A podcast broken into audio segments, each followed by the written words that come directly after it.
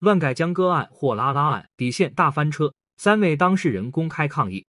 电视剧《底线》作为今年的热门证据，在各单元剧中翻拍了许多真实案例。原本是想借此向观众普及法律知识，但在翻拍过程中却有失偏颇，被指有强烈的感情导向，引发了不少争议。一底线拍了江歌案，在底线的第十四集中上线了根据江歌案改编的单元剧，讲述了被闺蜜男友杀害的案子。剧中的葛晴晴把救自己的闺蜜关到了门外，导致闺蜜遇害。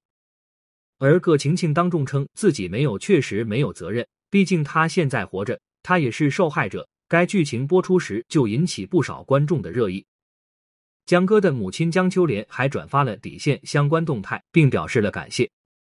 但另一位当事人刘鑫刘暖希则是发出了声明，直指该剧是诽谤。他表示，江歌案的案发地是在日本，此案卷宗已从日本调回，影视剧中的情节与卷宗没有任何相符之处。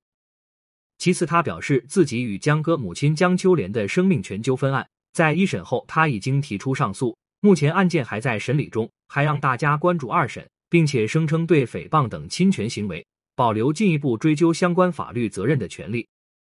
据悉，江歌母亲江秋莲诉刘鑫刘暖希生命权纠纷一案，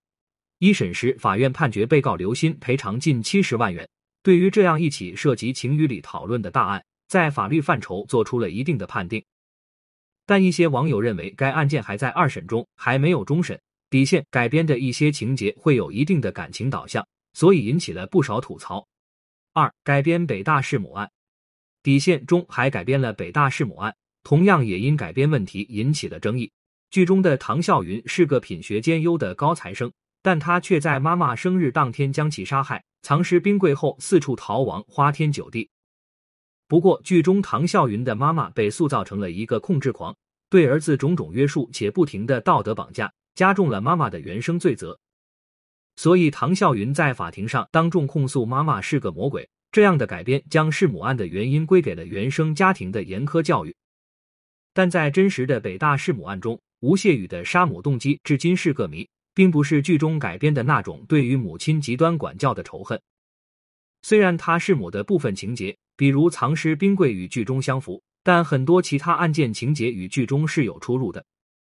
曾有犯罪心理学专家表示，吴谢宇是个高智商罪犯，足够他隐藏自己的真实作案动机，所以这个动机并不是那么片面化的。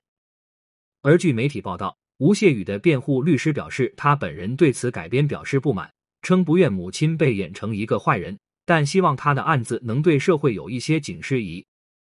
三剧中货拉拉案司机被丑化，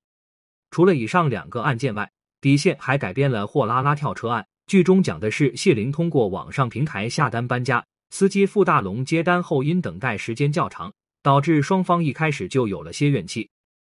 而后付大龙为了节省时间，没按导航开车，导致谢玲与他发生争执，最后谢玲跳车坠亡。但是在真实案件中，却加入了许多与之不相符的情节。当事人周阳春还发布了公开声明，他表示自己认真看了剧情后，发现剧中塑造的司机形象丑化了自己，而且他并没有辱骂过当事女子，也没有在法官提审时表现的那么激动与不理智。同时，他说自己当时没有使用导航，是因为妻子在附近上班，所以对路况很熟悉，且平台并未要求一定按导航开车，还称当时自己是出于无奈才签的认罪认罚。此外，周阳春还表示，剧中情节虚构捏造、黑白颠倒，比如司机家人给法官下跪、律师教唆送钱等情节都极其荒诞。他称自己和家人已经决定用余生来申诉、追寻公正，并表示电视剧底线丧失了底线，但正义必须要有底线。最后，周阳春要求底线立即停播、修改帮你拉案相关部分，并保留追究底线的相关法律责任。他的妻子也在社交平台上发文。怒斥该剧瞎编乱改、罔顾事实，不少网友也对底线的改编进行了吐槽，认为情节改的离谱了，还说对于货拉拉跳车案加了有的没的的情节，感觉就是在误导大众。作为一部年度正剧，底线中的确改编了不少真实案件，但目前这三起案件的改编都有失偏颇，遭到网友们的吐槽与争议。只能说，好的剧本应该建立在合理改编的基础上，不要刻意引导大众的情感导向。否则会成为众矢之的。